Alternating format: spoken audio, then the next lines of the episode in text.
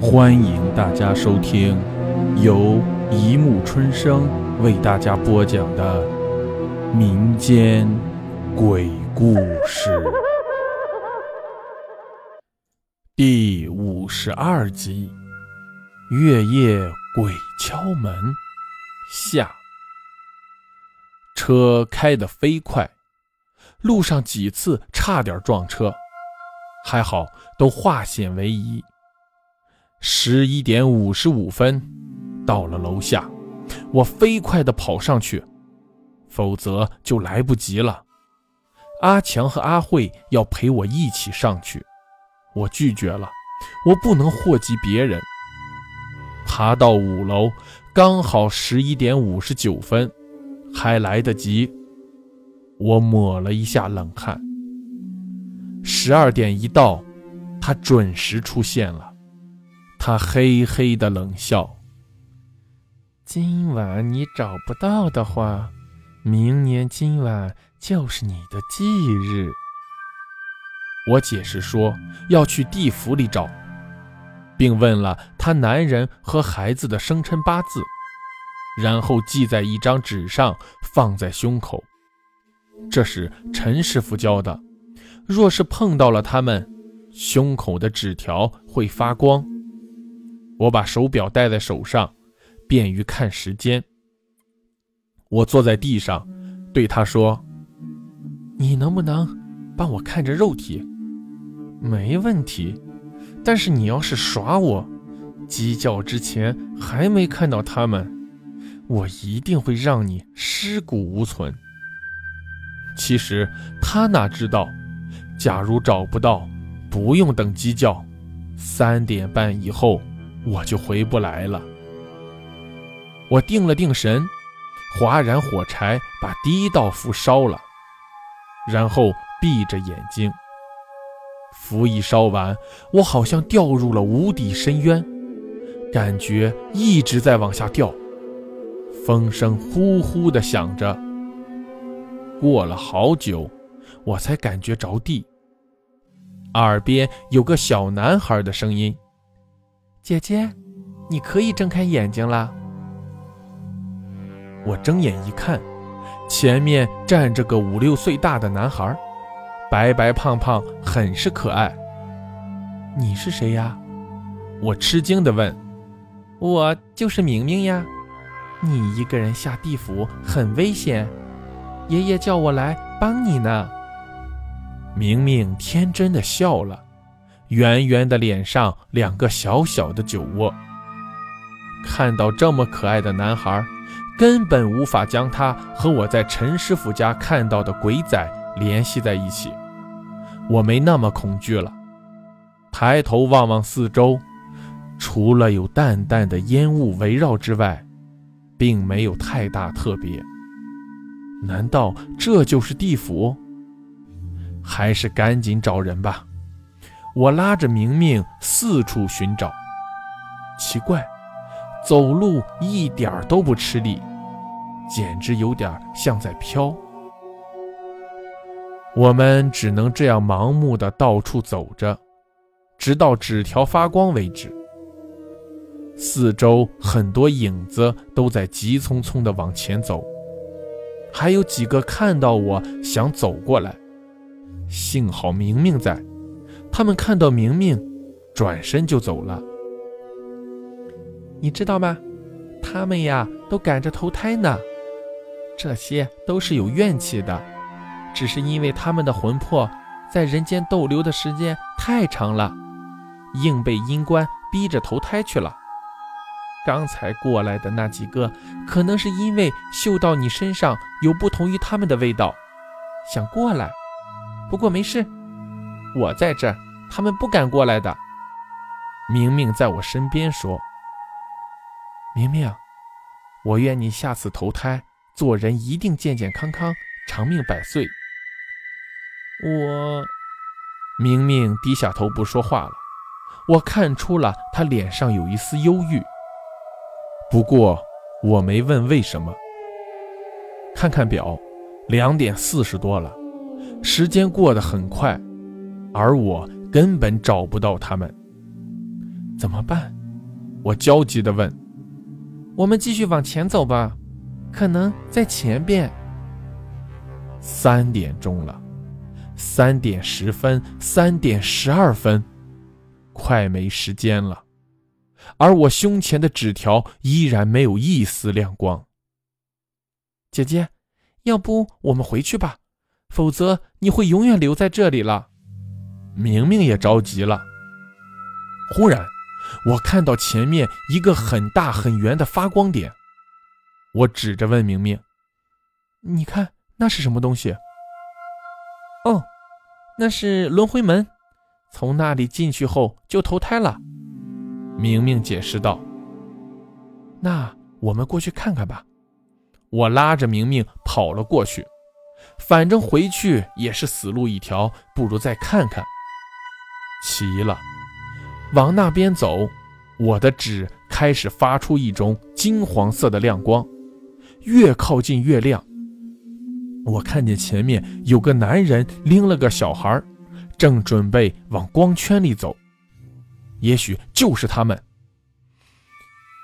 燕飞，我不知道他们的名字，情急之下就叫出这名字了。果然，他们停住了脚步。我再叫一声，他们转过身来。我跑过去问：“认识燕飞吗？”他们点点头。他是我爱人，他是我妈妈。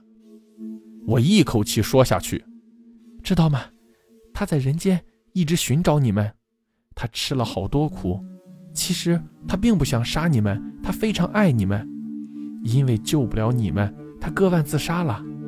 他心里有怨气，想知道为什么你骗他，他想得到你们的原谅，只因他的过失害死了你们，所以还没有投胎，每天都要长受割腕的痛苦。我说的乱七八糟，可他们似乎听懂了。那男人说：“可怜的小飞，他并不知道，我们从来没有恨他。”那天我回去，其实是想告诉他，我离婚了，马上可以和他结婚，打算给他一个惊喜。可是，唉，都怪我骗了他这么久，没有实现我们的承诺。我们也一直在找他，一直没找到。这么多年了，我们被迫要投胎了。你们。能陪我回去见见他吗？我急切地问。我们也想回去，可是不能。假如这次再不投胎，我们就会魂飞魄散了。那我回去怎么办？他不相信我的话，会杀了我的。如果魂魄会流泪的话，我早就泪流成河了。那好办，你把这个拿去。他从身上掏出一个盒子，并从脖子上解下一条项链。这是我买来准备向他求婚用的，可惜来不及了。这条是他送给我的项链，每天想他的时候，我就会吻一次项链。他拿着，闭着眼睛就能感受到我的吻。时间快到了，你告诉小飞，早点投胎，我们。在人间等他。话音落下，他们已经进入了轮回门。姐姐，快走！明明的声音在耳边响起。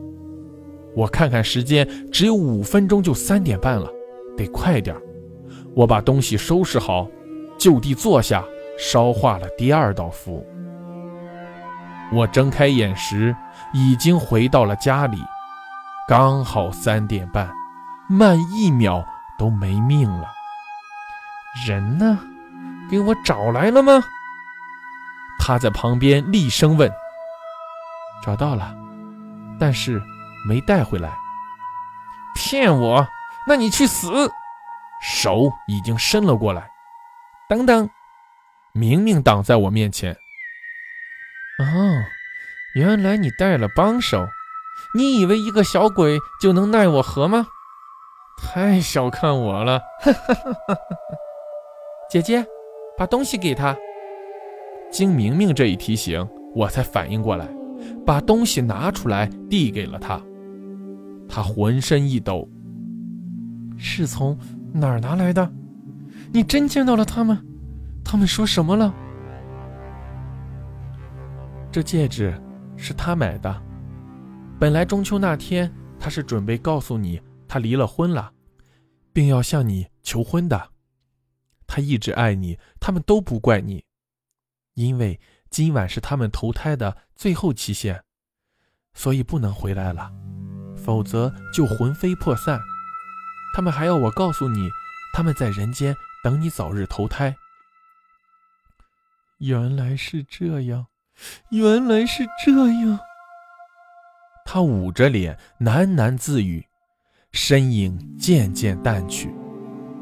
我叹了口气，这么多年的爱恨恩怨，只是由于互相的误会，开始起来轰轰烈烈，结束时却这么平平淡淡。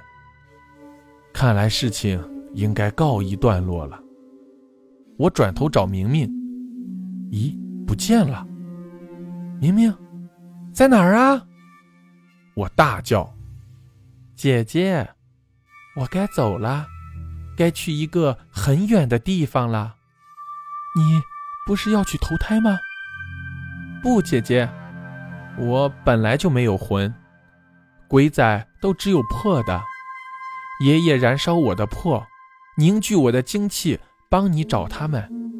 现在我完成任务了，精气散了，魄也自然散了，所以我不能投胎，我会消失在空气里，没有感觉，没有气味。姐姐，永别了。声音越来越小，直到消失。